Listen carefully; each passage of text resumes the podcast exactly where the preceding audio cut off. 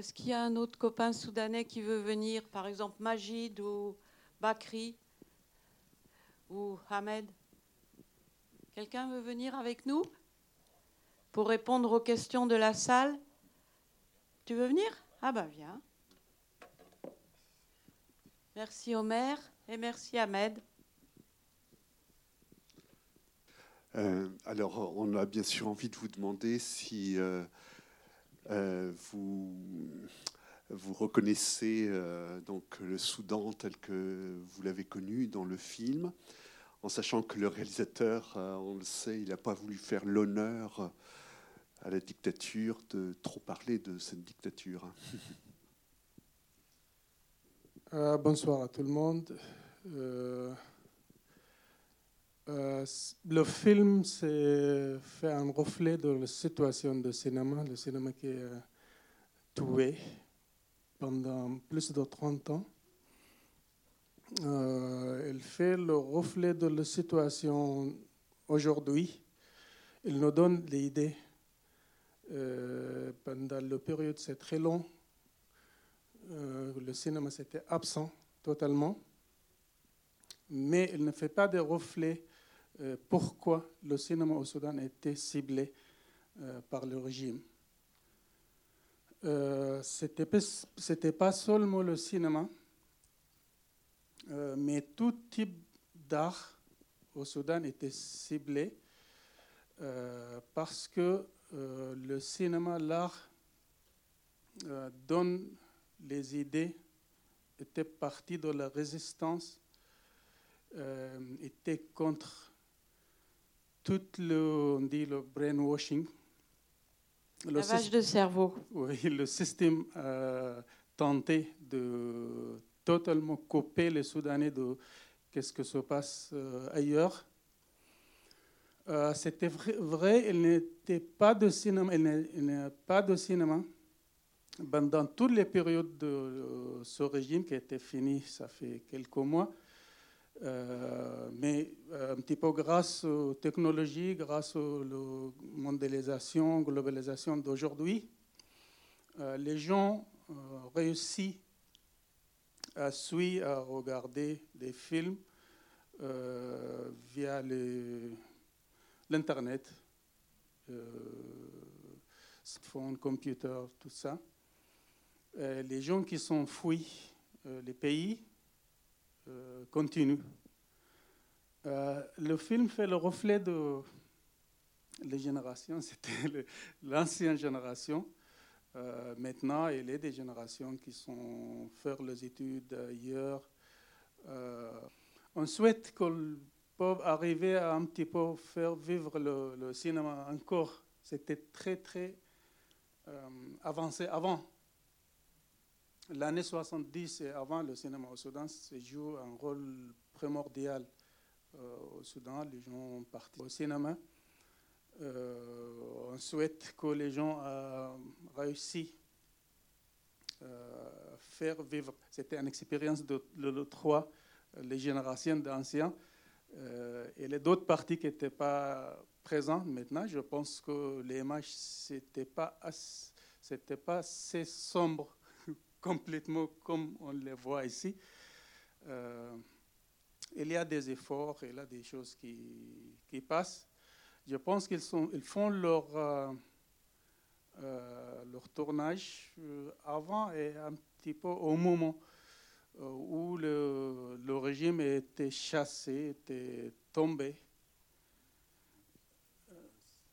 D'après euh, le réalisateur, dans l'interview qu'il donne, ça a été fait pendant la dictature. Hein. Pendant, le, tournage. Le tournage.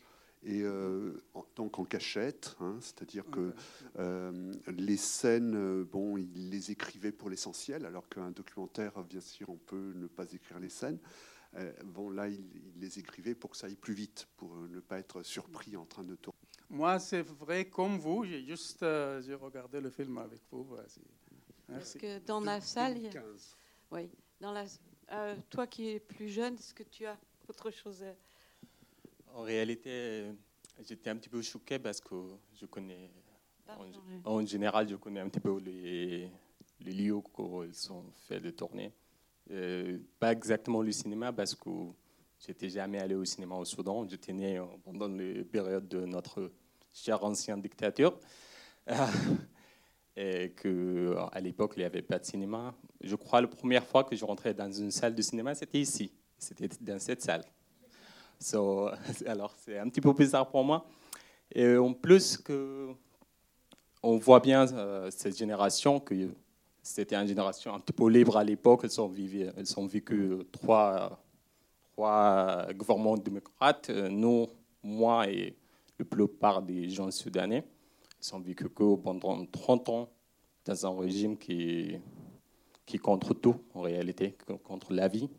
On n'a jamais eu la chance de s'exprimer, on n'a jamais eu la liberté, euh, pas d'art. Euh, et comme on dit, ils étaient contre les idées.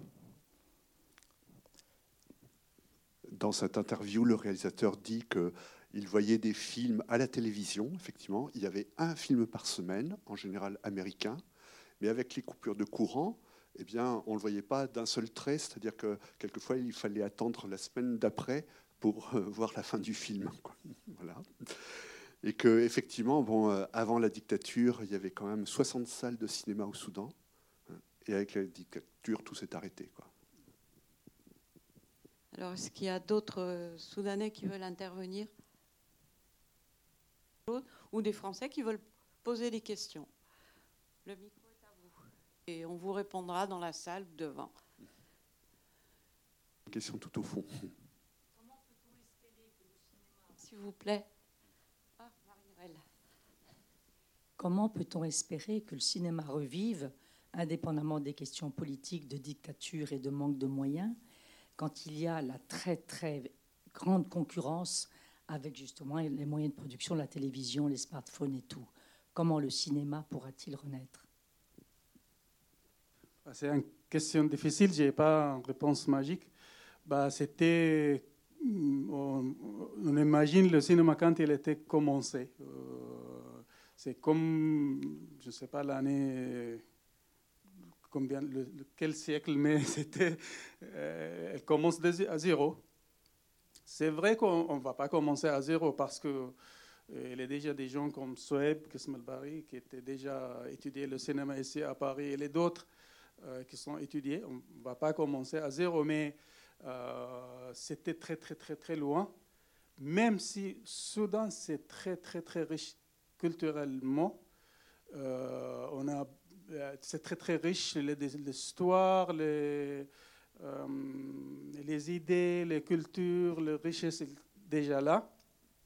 Euh, mais ça, ça, ça, prend longtemps, j'imagine, ça, ça, ça, dure longtemps pour, pour arriver au même niveau que tout, tout le monde est maintenant. Ça, ça, prend longtemps. Euh, le manque de, moyens, le, pas de salle, euh, euh, salle de production, il n'a rien presque. Oui, moi, ce n'est pas une question, c'est une réaction par rapport au film. bon, l'essentiel, on voit cette entreprise qui ne va pas réussir, cette tentative qui ne va pas réussir. En plus, le cinéma, il s'appelle Révolution. Alors, bon, mais moi, ce qui m'a beaucoup euh, frappé et touché, c'est le fait que dans leur petit FSG, euh, leur petite société, euh, ils continuent, ils continuent, ils vont dans les, villages avec leurs petits, leurs tout petits moyens et ils projettent devant 20, 30, 40 personnes de tous âges des films un Charlot, un film mauritanien plus récent, etc. Ça, je trouve que c'est une euh, force de vie vraiment euh, admirable. Et puis on voit, malgré toute l'ironie, toute l'ironie qu'ils ont, toute, toute leur... Euh, voilà, ils, en ont vu des choses, et eh ben, ils continuent, comme des enfants, à donner à voir et à entendre la vie serait trop triste sans cela.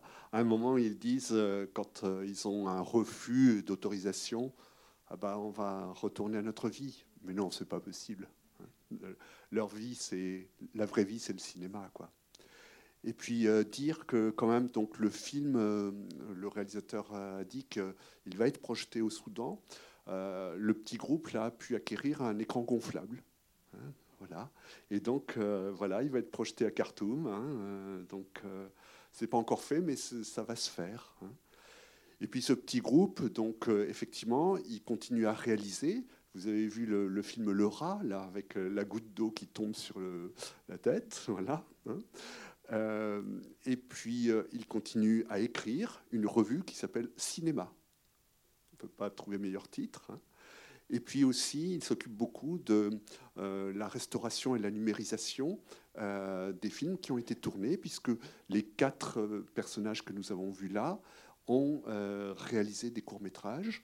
Et bien sûr, il ne faut pas que ça se perde. C'est de beaux courts-métrages euh, donc euh, l'un, vous avez compris, est passé par le VGIK à, Moscou, une très très grande école de cinéma, enfin très très pointue, quoi, dans laquelle on enseigne vraiment un, cinéma exigeant, euh, avec beaucoup d'esthétique. Je ne sais pas si vous avez vu certains plans, mais des mouvements de caméra quand on passe sous un palmier, là, c'est magnifique, des choses comme ça. Puis bon, le petit film aussi sur l'Afrique, où il y a des euh, des animaux méchants, juste au moment où donc, le dictateur s'est fait réélire avec 95% euh, des voix et, et, plus de voix qu'il n'y a d'électeurs. Hein, voilà. Donc euh, tout ça, bon, c'est des activités importantes. D'autres questions?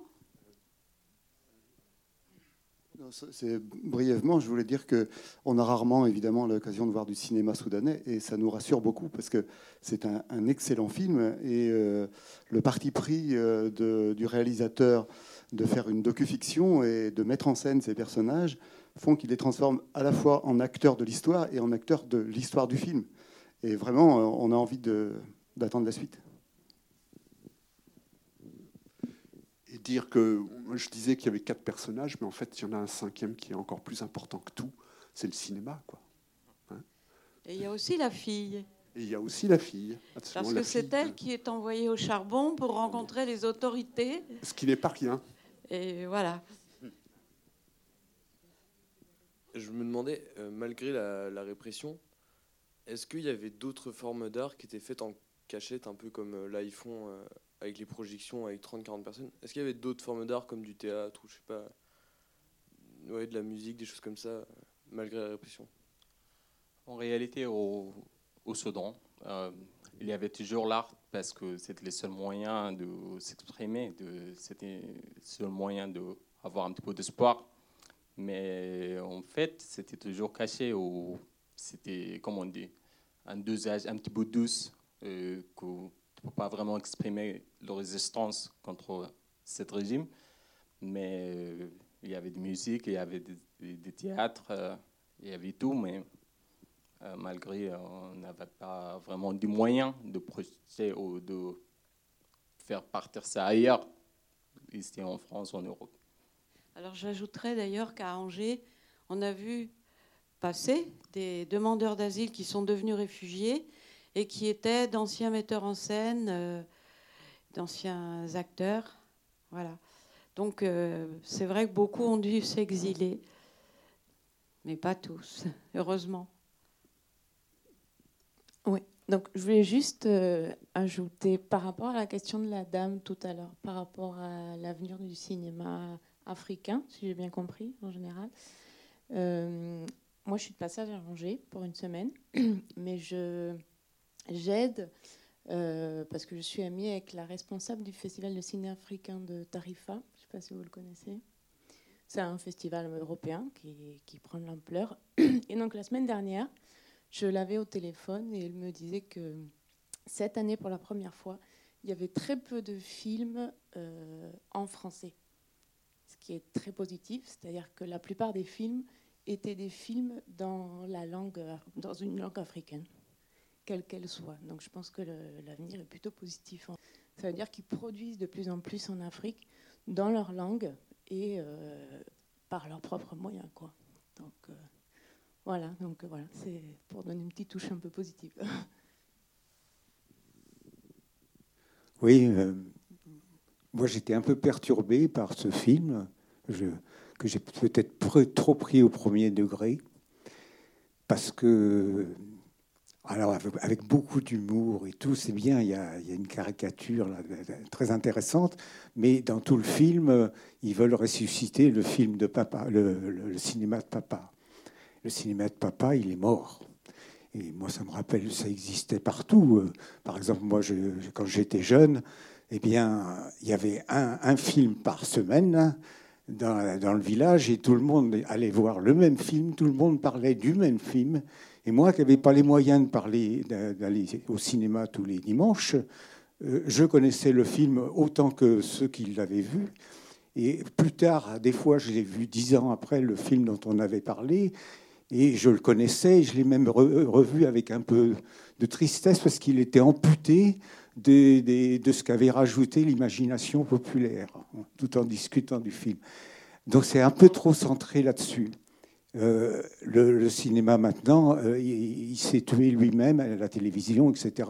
C'est maintenant des microfilms dans des petites salles, etc. Et, donc euh, ça, dans le film, on le voit vraiment qu'à la fin. Et heureusement qu'il y a eu la discussion parce que ça m'avait presque échappé. Hein. Voilà. moi, je voudrais quand même te dire que même en France, il y a aussi du cinéma ambulant qui passe dans les villages. Hein. Tu pourras le confirmer. Euh, oui. Donc effectivement, il y a du cinéma ambulant. Il y a des salles de cinéma, je vous assure, qui font des cartons pleins dans des petites villes, par exemple du département. Euh, à Chalonne, on, a fait une salle pleine avec un film qui sur une équipe de, euh, de basket euh, de, composée de, femmes qui ont toutes plus entre 70 et 90 ans, qui s'appelle Les Optimistes. On a fait une salle pleine avec ça et sur voilà à la fois la qualité du film, mais aussi les bienfaits du sport à tout âge. Bon, je pense à plein d'expériences qu'on peut avoir comme cela dans les petites villes du département. Et puis effectivement, il y a du cinéma itinérant qui continue. Il y a, plein, plein de choses. Enfin non, le cinéma n'est... Je ne sais pas ce que je vis, en tout cas, n'est pas mort. Je ne crois pas. C'est ce que je voulais, c'est ce que je voulais dire. Le cinéma n'est absolument pas mort. Voir un film chez soi, euh, seul ou, à deux ou à quatre devant une télévision, et voir un film au cinéma avec l'ambiance d'une salle, avec tout ce qui est autour de vous, mais ça n'a rien à voir. Et le cinéma n'est absolument pas mort. Le cinéma, comme le cinéma qu'on vient de voir, comme le cinéma qu'on verra demain et après-demain, hein, il n'y a aucun problème. Et en tout cas, ce film était très intéressant. Je voudrais ajouter euh, quelque chose. Euh, on a vu que dans le film, un jeune homme soudanais euh, qui a dit qu'il n'a jamais été allé dans une salle de cinéma, il a dit que même ils vont répéter le même film, il va aller voir deux jours pour deux, deux fois.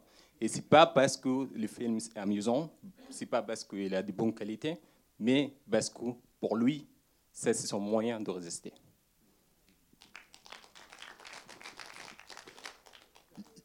Il y a deux moyens de résister, moi je trouve, euh, là ce soir, c'est le cinéma et puis l'humour aussi c'est un moyen de, rester en vie, quoi, de ne pas rester enfermé dans la petite boîte dans laquelle euh, une dictature ou un régime autoritaire veut nous enfermer.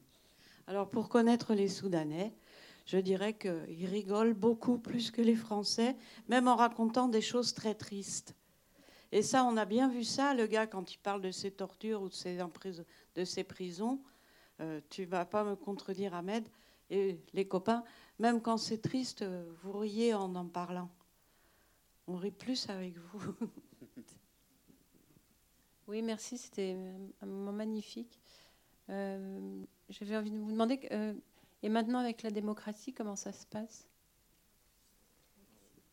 Bah ça, ça, marche avec l'autre question. Euh, maintenant, j'ai vu que pendant le sit-in qui devant le, le d'armée qui fait faire tomber le régime, et tout de suite, elle était comme une explosion, les peintures, les, les, tableaux de tous les mortières. Après aussi, j'ai fait un, focus sur le théâtre. Le théâtre, c'était très, très, très bien avancé. Euh, une cachette, parfois indirecte. Il a fait des choses indirectes, mais c'était très, très, très avancé. Euh, aussi les romans. Il y a beaucoup, beaucoup d'écritures euh, hors euh, Soudan, ailleurs, qui étaient interdites de rentrer dans les pays, mais ils sont déjà là. Il y a beaucoup de publications qui étaient, j'imagine, maintenant, ils sont, ils sont sous les tables, ils vont sortir. J'imagine, il y a beaucoup, beaucoup de choses qui, qui vont sortir. Si je peux me permettre d'ajouter aussi, euh, je crois qu'il y avait une tradition, euh, euh, d'après ce que m'ont dit les amis soudanais, d'écrire des poèmes et de faire des soirées pour les lire ensemble. Hein, Bakri, c'est ce que tu m'avais dit, que vous écriviez des poèmes et que vous vous retrouviez pour lire les poèmes ensemble. Donc ça, ça coûte pas cher, c'est très intéressant. Je voudrais dire aussi que les, les premières euh, manifestations ont été des manifestations euh, pour le pain, pour euh, c'était des émeutes hein, pour, le- pour le pain et contre le doublement du prix de l'essence, mais que une fois ces, ces besoins fondamentaux, parce que bon, ça va pas être facile pour eux de sortir de ça, puisqu'ils sont encore sur la blacklist des, des États-Unis, mais euh, une fois que les besoins fondamentaux seront voilà, assouvis, c'est sûr qu'on aura une éclosion euh, comme des fleurs hein, de tous ces, désirs de, culture euh, qui n'ont pas pu être euh, réalisés avant. D'ailleurs, euh, même au point de vue musical, est-ce que vous vous souvenez avoir vu le chant des Antonov, Beats of Antonov, qui avait été primé euh, au Festival euh, Cinéma d'Afrique il y a quelques années? Et c'était un film euh, où on voyait euh, les gens qui se faisaient bombarder par les Antonov. C'était euh, beaucoup, je crois, dans les monts Nouba. C'est ça, Ahmed? Oui, oui. Et euh, ils chantaient, ils, euh, ils composaient des, les filles composaient des chansons de, malgré tous ces, ces bombardements, elles continuaient à. Bon, il n'y a pas que dans les Nouba qu'il y a de la musique, mais c'est sûr qu'il y a des grandes traditions musicales aussi euh, populaires. euh. Euh, le film s'appelait Au rythme de l'Antonov hein, et il était passé au Festival Cinéma d'Afrique en 2015. hein, et il avait été réalisé en fait, euh, euh, c'était avec l'Afrique du Sud, hein, grâce à l'Afrique du Sud. En 2015, c'était quand même le dur de la dictature. Un plan superbe, oui, il y a Annick qui demande la parole, je lui donne tout de suite après. Un plan superbe, c'est quand euh, le dictateur annonce les résultats de l'élection et que le personnage est en train de dormir. Voilà, c'est tout l'humour du film. Merci. Moi, je voulais dire qu'en fin de compte, on peut produire beaucoup de films, mais si effectivement il n'y a pas des salles de cinéma, comme c'est le cas en Afrique, et moi j'ai constaté que le film est coproduit par Mahamat Saleh Haroun, qui a pris en charge la restauration d'une salle de cinéma à Djamena que je connais bien. Voilà. et je pense qu'en fait, il ne peut pas y avoir de vrai cinéma s'il n'y a pas de salle. Et l'investissement dans les salles est colossal. Alors, euh, on pourra toujours passer, ce qui est déjà le cas. On l'a vu, nous, dans des nombreux films qu'on projette à Cinéma d'Afrique, des petites diffusions dans les villages, mais ça n'a rien à voir. Et il faudra insister là-dessus. Alors, en même temps, euh, les salles de cinéma au Soudan, elles sont beaucoup en plein air, c'est comme en Italie ou comme dans d'autres pays. Donc, euh, on n'est pas forcément obligé de faire des salles très, très luxueuses. Et par, rapport à Mohamed Saleh, je pense que c'est lui aussi qui aide le réalisateur, là, euh, Swipe, pour le prochain film qu'il va faire. Et qui est plus. C'est un film euh, quasi autobiographique sur un. Bon. Il n'a pas voulu nous en dire trop parce qu'il ne voulait pas dévoiler. Qui, veut parler Je voudrais envoyer une petite image de la pression qu'on a eue avec euh, l'ancien régime. On voit euh, dans une scène où les quatre amis ils sont ensemble, euh, ils sont en train, de partager un verre d'alcool local. Et cinq secondes ou une seconde de ça, c'était projeté, devant la sécurité nationale soudanais. C'est terminé le, la production de ce film. Ça veut dire le petit, un petit moment, comme ils ont fait un petit peu de blagues sur la religion, euh, le fait que le poids d'alcool, c'est terminé. Ah, s'ils avaient été pris buvant d'alcool. Non, mais c'était dans des bouteilles banalisées. surtout, on n'a pas d'alcool. Hein. Bah, les gens s'est projeté le, le, côté très, très, très noir. Pour eux, leur génération, euh, après, il n'y a pas d'école de cinéma au Soudan. Après, euh, ce sont les dernières. Ils, vont que ce sont les dernières. Et, et rien après, elles sont très, très, très sombres, les images qu'ils vont, ils sont projetées. Mais c'était des petits quartiers à côté, plusieurs salles de cinéma qui sont fermées. Mais à Khartoum aussi, il y a des, salles de luxe qui sont continues. Il reste beaucoup, beaucoup, beaucoup de salles, par exemple. Euh, projeter des films, euh, parfois elles sont censurées, oui, euh, mais il y a des salles très, très, très luxe. à Khartoum, vous trouvez des quartiers qui sont plus pauvres que les quartiers ici. Et vous pouvez trouver des quartiers qui sont plus modernes, plus sophistiqués euh, qu'au Paris. C'est le. le euh, oui.